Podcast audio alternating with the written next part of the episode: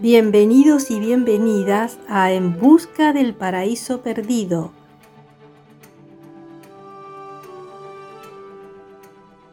Un espacio en el que te propongo realizar un viaje.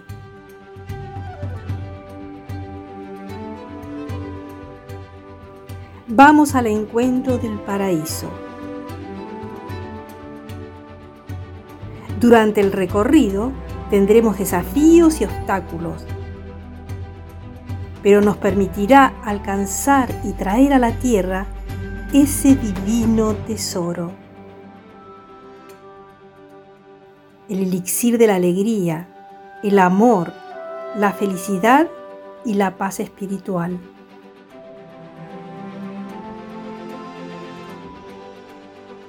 Yo soy Violeta Maresca guardiana de Espacio Alquitara. Te invito a que recorramos juntos este sendero.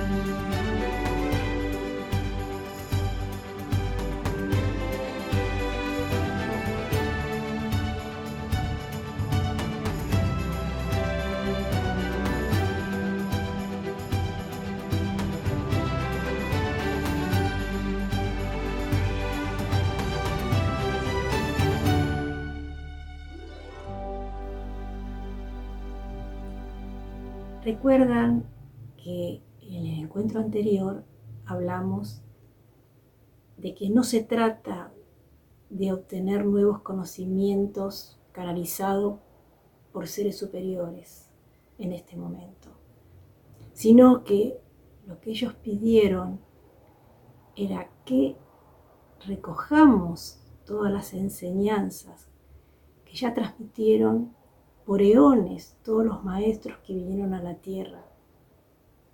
Jesús, maestros ascendidos de todas las religiones, Mahoma, Buda, Yogananda, sus maestros, Mahoma, los santos y avatares de todas las religiones ya han dejado sus enseñanzas y es por eso que lo que ellos desean ahora es que las recordemos y que las incorporemos en nuestro interior con la debida concienciación. Debemos para ello despertar nuestra conciencia a la verdad, a la realidad. Dijimos entonces que la han dejado en todos los escritos que hoy existen sagrados sobre la tierra, a través de la filosofía, a través de la metafísica, a través de todas las escrituras sagradas de todas las religiones, a través de las ciencias ocultas. ¿Y qué es la filosofía? Vamos a incorporar ahora estos conceptos estas definiciones que también deberíamos llevar en nuestra mochila para recordarlas a lo largo del camino. Se dice que la filosofía es la madre de todas las ciencias. ¿Y qué estudia la filosofía? La filosofía se ocupa del ser, de la esencia del ser de todas las cosas de esa esencia que si no está en ese objeto, esa cosa deja de ser lo que es. Esto nos hace pensar que siendo nuestro cuerpo un objeto físico, es por su esencia. Este cuerpo está habitado por ese ser esencial, por esa esencia sagrada, ese espíritu de amor, que cuando esa esencia deja ese cuerpo, ese ser, ese cuerpo deja de ser, porque le falta su esencia, se extingue.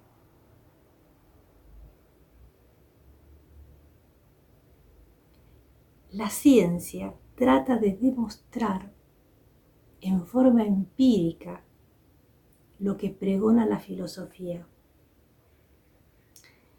Y cuando algún postulado filosófico es probado por la ciencia, deja de ser filosofía y se transforma en un conocimiento científico. Por eso se define a la filosofía como la madre de todas las ciencias. Y la metafísica es una rama de la filosofía que se define como algo que estudia lo que está más allá de la física. Aquello invisible que no puede ser captado por nuestros sentidos físicos. La esencia del alma, del ser. Dios. Da la razón a todo lo que no comprendemos a todo lo que para nosotros hoy es misterioso.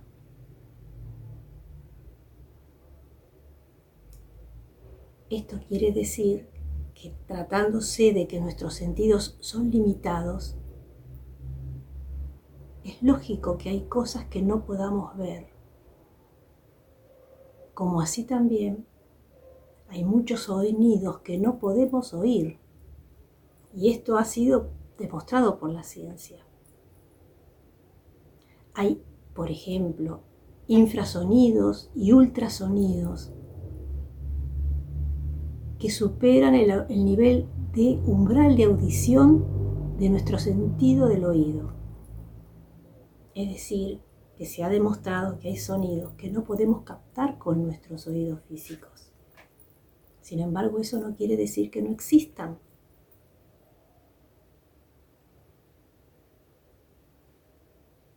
Hay cosas que no podemos ver con nuestro sentido de la vista, porque nuestro sentido de la vista es limitado. Si yo les digo ahora, mirando para el frente, que me digan en detalle lo que tienen atrás de donde están sentados, posiblemente me digan algo de lo que hay atrás, porque lo recuerdan pero no porque lo están viendo con la vista. posiblemente se olviden muchos detalles de eso que tienen atrás en su propia casa. Si le digo que miren hacia los sin mirar hacia los costados, viendo de frente qué hay en cada costado de donde están sentados ustedes, seguramente tampoco me van a decir con todo el detalle. Seguramente me van a decir lo que recuerdan que puede llegar a ver ahí. Pero no el detalle de estarlo viéndolo con, con el sentido de la vista, porque la vista es limitada, tiene un enfoque limitado. Entonces, ¿cómo pretendemos ver más allá de eso que se torna invisible a los ojos? De la misma manera que ciertos sonidos se tornan inaudibles para el oído humano. Entonces, la metafísica habla de eso que es invisible a nuestros ojos, lo cual no significa que no exista. De hecho, hay ciertas cosas en la naturaleza que han sido descubiertas por la ciencia humana, gracias a sus aparatos que se van sofisticando cada vez más. Han descubierto los rayos ultravioletas, han descubierto las ondas por las cuales se puede transmitir se puede comunicar, podemos ver una imagen en una pantalla de televisión o escuchar un sonido en la radio. Y vemos esas ondas invisibles, vemos esos rayos que están haciendo tanto bien a la medicina, que la han permitido adelantar tanto. No, sin embargo existen. Entonces pregúntense, ¿cuántas cosas más existen en el mundo de lo invisible que todavía no hemos podido ver. Ya la metafísica y la filosofía ya nos cuentan del tema. El Maestro Jesús ya nos habló de un reino de los cielos que aún no pudimos ver. Pero claro, como no lo vemos, como no oímos, no creemos. A pesar de que somos conscientes de que nuestra vista, nuestros oídos y todo, inclusive hasta nuestro olfato, es limitado a lo que podemos captar en el mundo de la materia, en la tercera dimensión. Y sin embargo nos cuesta creer en que lo que no vemos no creemos. Por eso Jesús dijo, bienaventurados aquellos que sin ver creen. Recuerden también que hablamos de otra cosa en el encuentro anterior. hablamos de las diferencias que hay entre ver, mirar y observar. Y también hablamos de las diferencias que hay entre oír y escuchar. Mirar y observar o escuchar es aquello que hacemos con conciencia, con conciencia del objeto al cual estamos enfocando nuestra atención y con la intención de prestar atención a la esencia profunda que hace que ese objeto que estamos escuchando o mirando sea.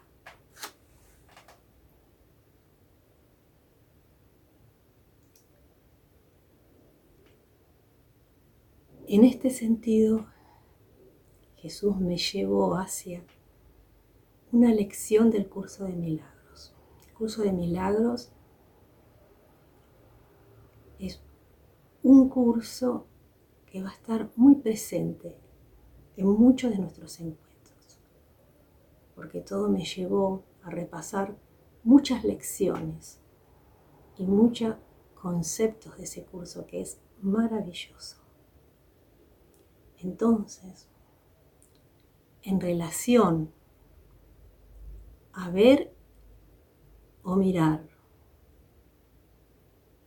u observar, Jesús nos da esta lección que quiere que practiquemos durante toda esta semana.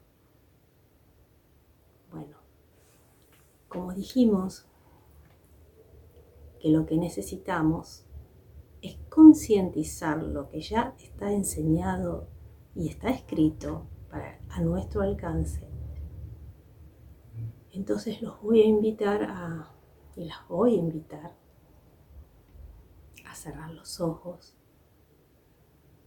mientras yo leo esta lección que implica además la necesidad de realizar un ejercicio durante todas las semanas para aprender a observar, no simplemente ver, sino a mirar y a observar. Porque si, eh, si aprendemos a mirar y a observar las cosas físicas, materiales de este mundo, es nuestro primer ensayo.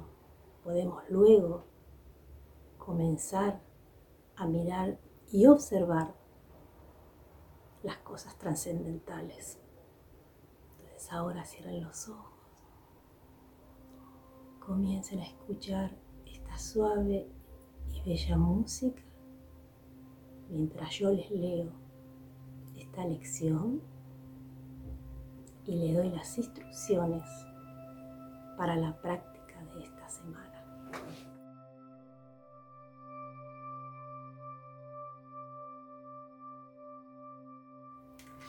Por encima de todo quiero ver las cosas de otra manera. Hoy le estamos dando una aplicación realmente concreta a todo lo que hemos visto. En estas sesiones de práctica vas a hacer una serie de compromisos definitivos el que los cumplas o no en el futuro no es algo que nos concierna ahora. Si al menos estás dispuesto a hacerlos ahora, habrás dado el primer paso en el proceso de cumplirlos.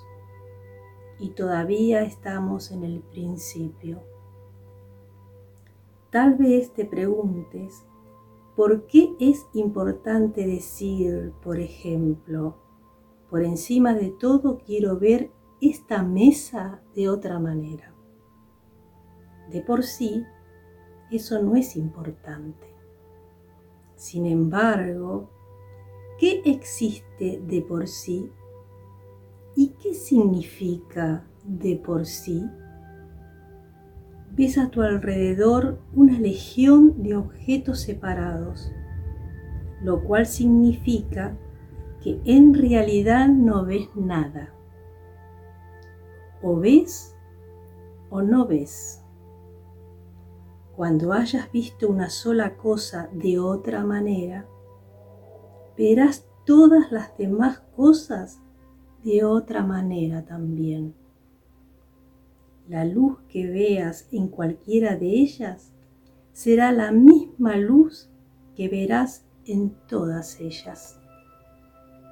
Cuando dices, por encima de todo quiero ver esta mesa de otra manera, estás comprometiéndote a abandonar todas las ideas preconcebidas que tienes acerca de la mesa y a tener una mente receptiva con respecto a lo que esa mesa es y al propósito que tiene.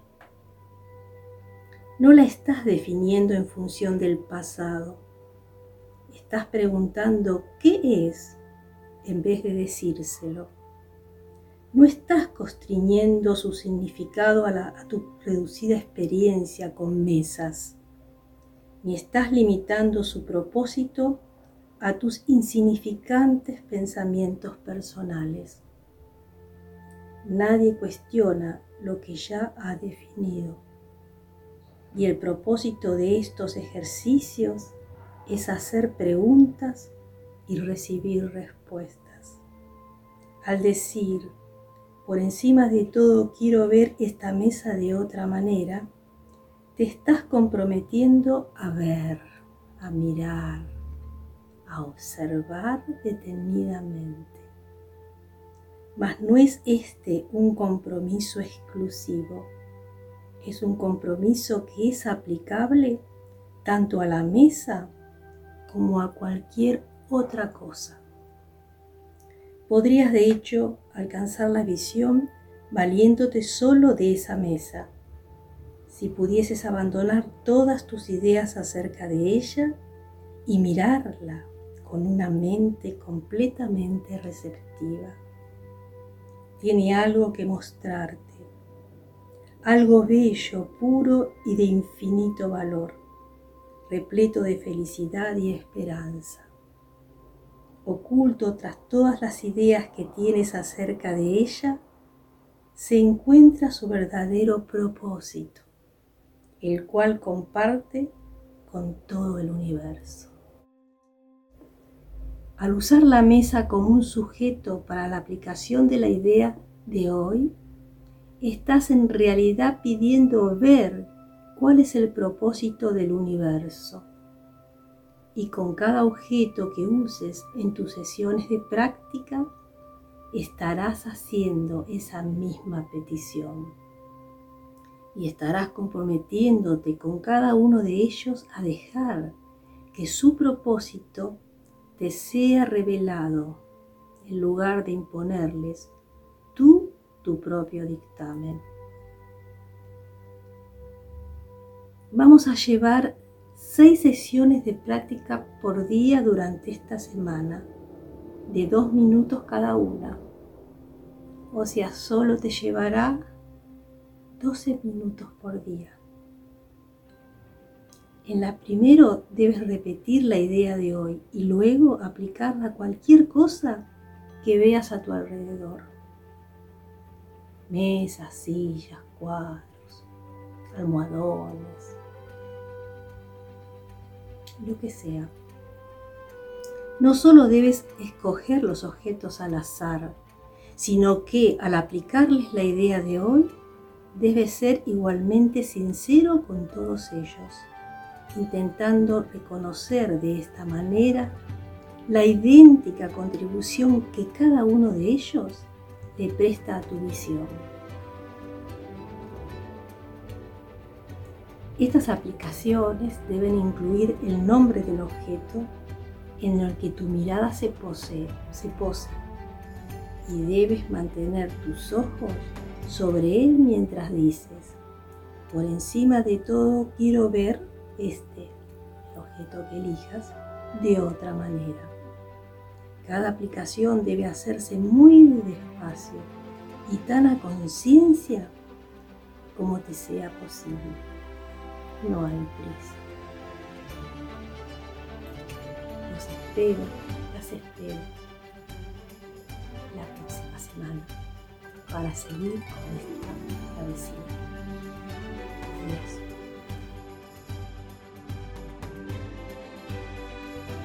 Espero que hayas disfrutado de este episodio y te invito a enviarme tus comentarios a espacioalquitara.org barra podcast.